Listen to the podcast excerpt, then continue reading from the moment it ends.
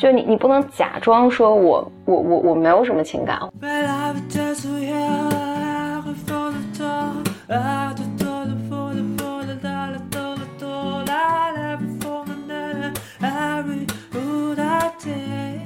欢迎来到新的一期《波尔》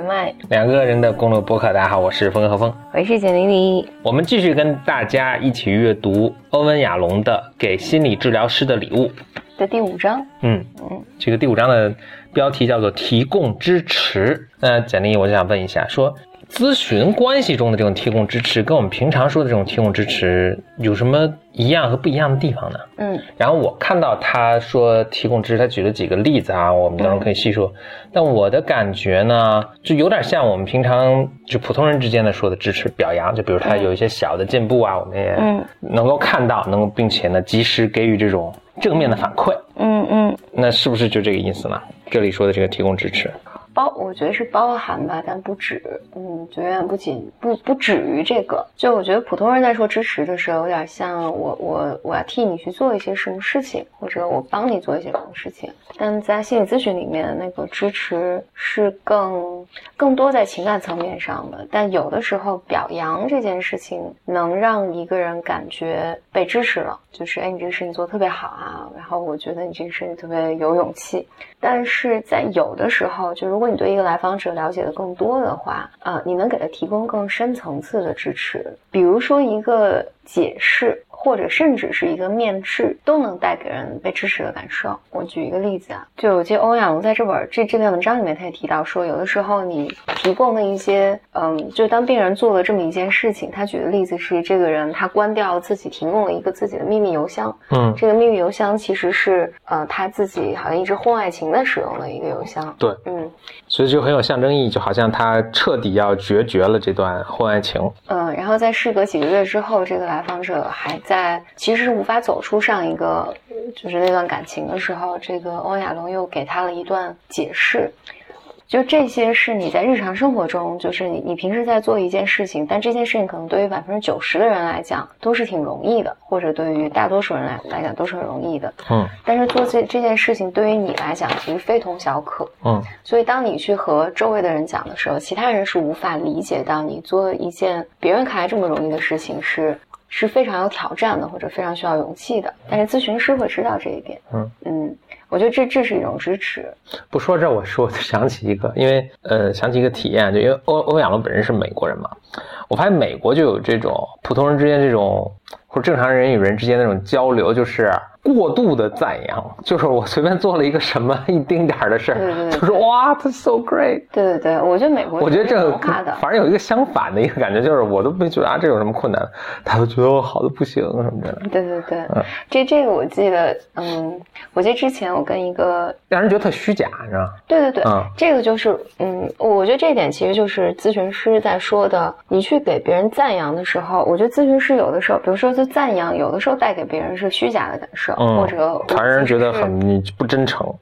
或者有的时候我感觉就是被赞扬的时候是让我觉得很不安的，所以在咨询里面的那个支持其实是建立在咨询师对来访者有足够多的了解和评估之上。嗯，其实我知道所以他能把握这个分寸。对我，我知道我我来赞扬你的什么，或者我真的理解你到到你的，就我觉得它可能是更深层次的理解，甚至不是赞扬。比如说，有时候咨询师会跟你，更像一种共情，可以这么说，就是好像我知道你这个东西你做的时候是付出了多大的努力的。对，嗯甚至是跟他讲说，比如说来访者可在抱怨一件事情，抱怨我我我一直，比如说我我我那个事儿特别想完成，但是我就是完成不了，嗯。然后，比如领导也在批评我，然后你就看起来他可能在做一件错的事情，但听起来他也很想，好像很想把这件事情做好。但是咨询师可能能看到，就是基于他对来访者的了解，咨询师其实可能有时候能看到这一点，就是实际上就是在我听起来，你完成这件事情会给你会带给你更恐惧的感受。嗯，就我我猜想是不是其实完成它会让你其实觉得更害怕。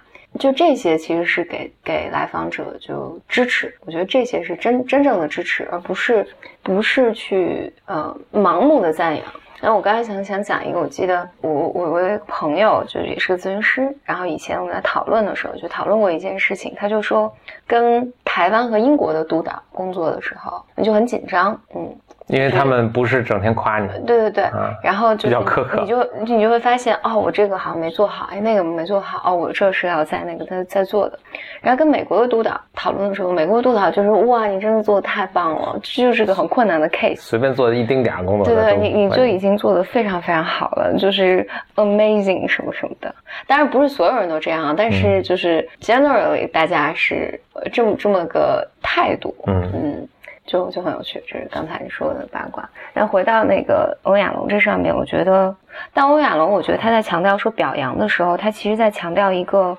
说不要吝惜咨询师自己真实的感受，就好正向的感受。嗯这话怎讲？因为在心理咨询的那个过程里面，尤其训练里面，有一些流派呢，其实是要求咨询师节制自我暴露的，就是对于自己真实的有什么感受，然后有什么想法，这种赞叹是不要不要表达的。就是最极端的是在所以咨询师在咨询过程中更多是一个这个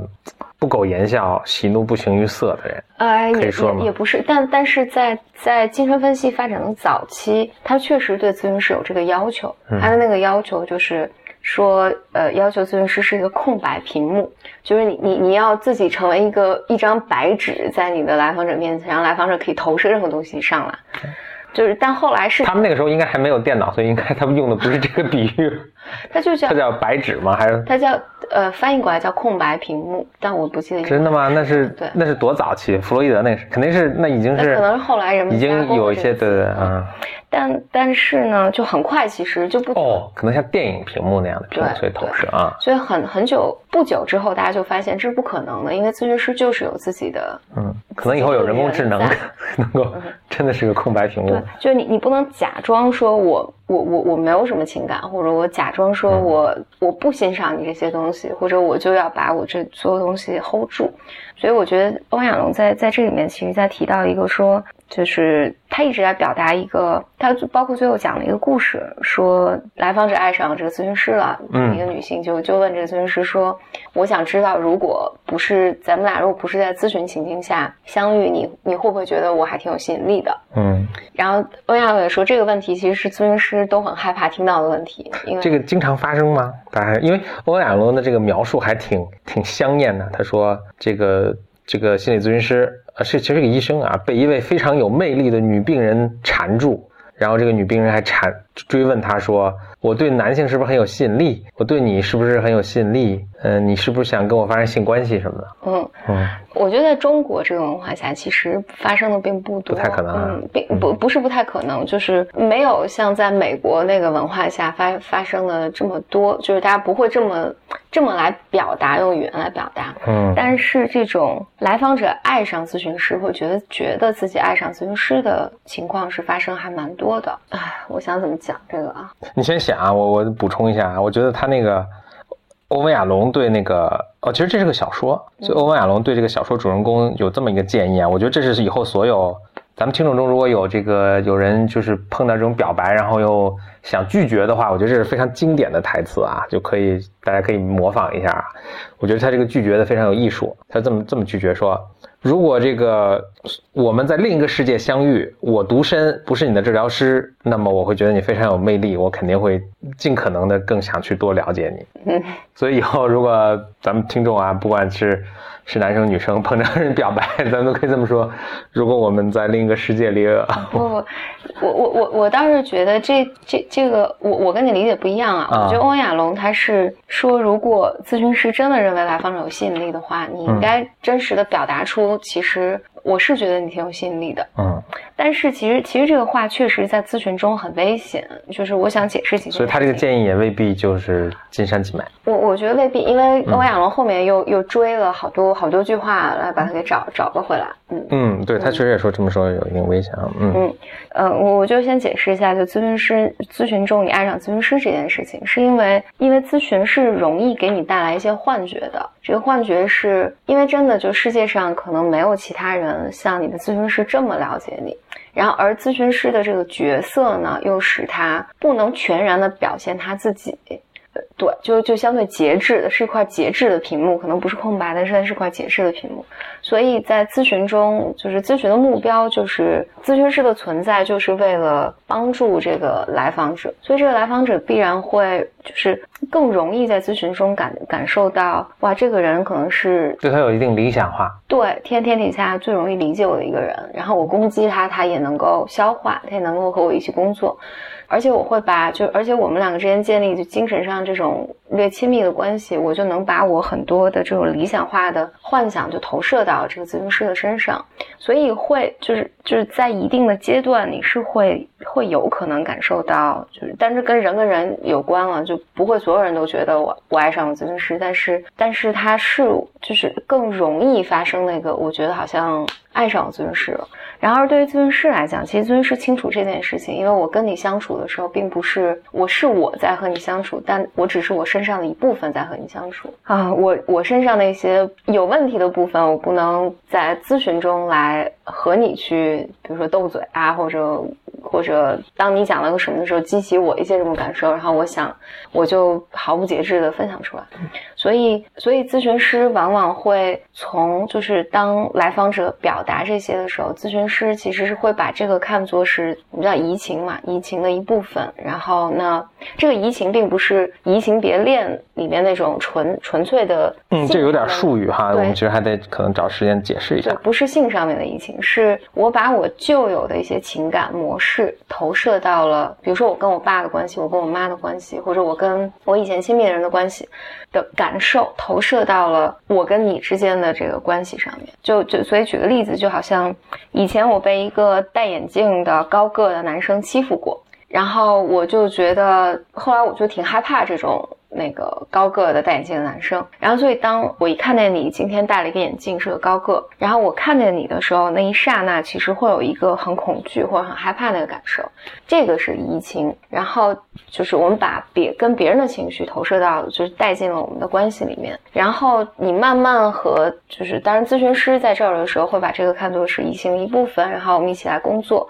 就是是我身上我带给你哪些东西让你觉得是有吸引力的，然后这些吸引力可能是从哪儿来的，是你生活中就是他会把你把这段情感和你和你的过去联系起来，然后一起来讨论。所以好多咨询好多来访者可能对咨询师有这种情感，但是是在美国就会有这种热烈的表达，但是或者攻击性的表达。在中国这个文化下相对困难一些，但人们是会表达的，嗯，是会用通过这种中国式的语言或者非语言信息来表达的，表达这种这种依恋的感受。而咨询师是能够识别和去讨论的，就好的咨询师吧。当然，就是对所有人来讲，这都是个困境。然后对于来访者来讲，就如果有建议在在听听的人，如果是来访者，如果你真的就爱上咨询师了，或者你感觉你爱上咨询师了，就是因为我记得前的心理的问答区，我记得也有也有人提过这样的类似的问题。嗯，我觉得你就尽可能真实的把你的情感表达给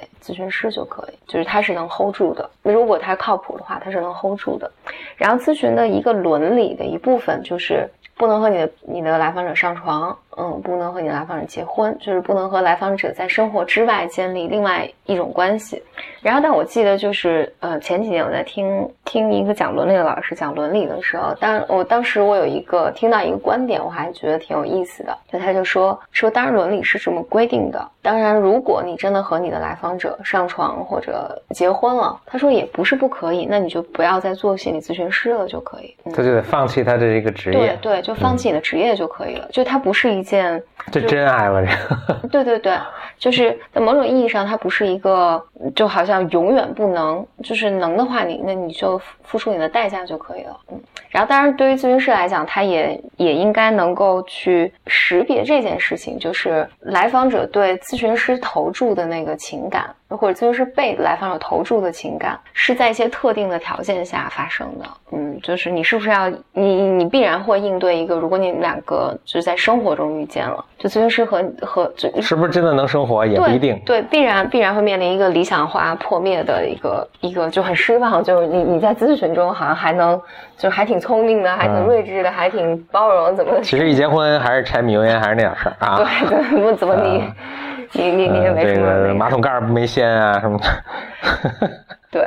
哎，那我想问这么一个啊，那就是它这题目叫提供支持嘛？嗯嗯，那刚才说了，就咨询师有他提供支持的方式。我们普通人，那这这对我们普通人有借鉴吗？我们能够更好的去提供支持吗？我们怎么能更好的去提供支持呢？我讲一个我听过的故事啊，我觉得还也是我为什么想问这个，就是有一个组织，民间的组织叫 Toastmaster，嗯，咱们还去参加过一个活动哈，他们北京的，对他们最早是在美国发起的，其实它就是一个一群人在一起练演讲的这么一个，至少在美国是啊，在中国有点像练英语的一个英语角的一个感觉，嗯但在美国是大家在一起，然后有各种演讲的演讲，反正有很多套路嘛，去学，然后不断纠正自己的各种毛病啊，包括站的姿势啊，一些口语口语化的东西啊等等。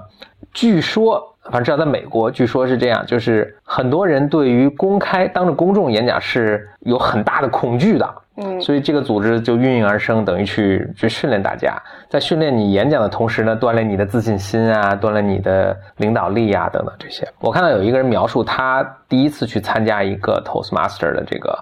活动的时候呢，就是发现就是好像就是每次活动都是就你你你你们就必须今天必须讲一个。就有一个女生，其实她特别特别紧张，上去也语无伦次的乌泱乌泱讲。她第一次讲，语无伦次乌泱乌泱讲，然后汗如雨下。乌泱乌泱讲完之后回来坐着都浑身在发抖。这个 Toastmaster 这个主持人就跑过去，他说刚才非常勇敢。不仅这个女生，当当时在场的所有人都能感觉到这句话对这个人的这个巨大的一个支持和这个鼓励，就是因为在她的那种情况下，她能够语无伦次的把这个讲完，就已经很勇敢了。嗯这个给所有人都很大的鼓励，所以大家都一直坚持，就是来，直到过了可能比如一个月、几个月之后，大家其实都有很明显，大家的演讲能力都很高的、很大的提高了。所以这个一直在我我听了这个故事之后，这个一直在我脑海中就印象特别深，是，嗯，所以我也就想说，怎么能更好的去给别人提供支持吧。哦，我没有一个特别好的答案，因为因为如果是真的在心理咨询里面的时候，其实任何干预都是特别小心的。比如说他语无伦次的把把这个讲完，嗯然后当你上去说这句话，说刚才做的特别勇敢这件事情，并不知道真的会对这个当事人产生什么样的影响。就是就我举一个例子啊，就有可能这个人每次他都这么语无伦次的把它给讲完，就是 他自己也觉得很沮丧。然后你你过来，我其实很想得到一些夸奖，说，哎，你你好像这次讲的条理比以前更清楚一点，但没有我得到一个你你告诉我说你这次很勇敢。嗯他有可能对这个人产生影响，有可能不对这个人产生好的影响，以及但但你说他对整个团体是有影响的，因为团体里面可能有很多人是当看到他这么表现的时候，会把我的情绪投射在他身上，就是哇，如果我是他讲成这样，我可能早就溜下来了，但是哇，他居然能讲下来，然后这个东西又被一个 leader 来认可了一下嘛，我就会觉得被共情了，我感觉很安全。我觉得他在一个团体里面是 work 的。然后，但我我唯唯一能想到，我觉得比较通用的就是不去评价别人的行为，就不去评价说你这个东西那这个包括好的评价、坏的评价都有，是吧？嗯，不评价而只讲自己的感受。嗯就这种感受是，比如说，当我看你，就是你，你刚才这么做，我其实觉得特别感动。我觉得如果是我的话，我是做不来的。嗯嗯，但但不要去说你很勇敢，你很勇勇敢，这是个评价。哦，或者嗯，虽然是看着可能是个正面的评价，对对对，但它还是或者你做的特别好，就这些都是个评价，就是不要去随意的评价别人这个做的特别好、特别坏，因为你并不知道他为什么这个做的特别好，或者为什么这个做的特别坏，而对于他来的意义是什么。所以你所有的出发点就只能讲说，当我看到你这么做的时候，我其实觉得就是特别羞愧，或者我觉得特别动容，然后这个东西对我的对我的影响特别大，就是你可以明白，嗯。嗯表达自己的感受，这个这个嗯嗯这就特别让我想起，就是我当时在读书的时候上的那个那个课的时候，Touchy Feely 的那个课的时候，他也我觉得大家也是这么说的，就是两点一一点就是说，它有个术语叫做站在你的网的这一边，就你能想象两个人在打网球，中间有个网，所以你都不要去说往那边，就对方那个场地上发生什么，你就说往这边，就我这边发生什么事儿，就是我看到很感动啊，我看到很愤怒啊，嗯那你怎么说都行，因为你自己嘛，对对啊，这这你怎么说都行，这没有对错之分。但不要说对方什么。还有一次就是，我我们当时在一个等于是一个团体里吧，我觉得应该是这样。然后呃，不说任何细节了，但是应该是一个人做了个做了什么事情，然后另一个人就我就是去赞扬他了。然后当时我们的那个 facilitator 就说原话我不太记得了，但是就是说你赞扬的时候，你可能会这这个事情会有你意想不到的后果。就比如你赞扬他，是不是一下把他架到了一个某一个位置？对，他就觉得我是不是以后再不能犯错啊，或者我是不是要以后要保持这个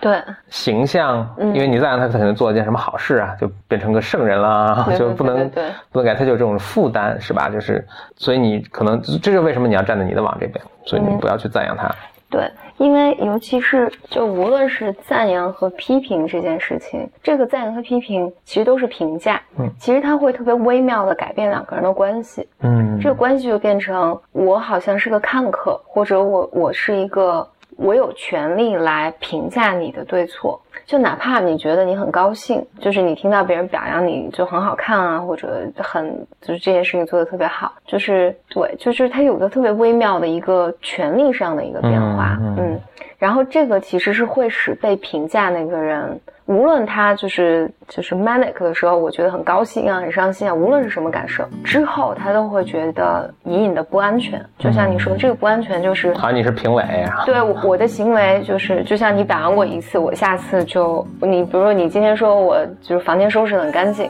然后结果我就第二天其实就很紧张，因为我不干净的话，我觉得你就会失望，嗯，嗯就是你你就会来批评我就那个是很微妙的感受嗯今天跟大家讨论了欧文亚龙给心理治疗师的礼物第五章题目叫做提供支持嗯。嗯下一期我们会谈论第六章正好这个题目叫做共情从病人的视角看世界嗯好那我们下期再见。拜拜。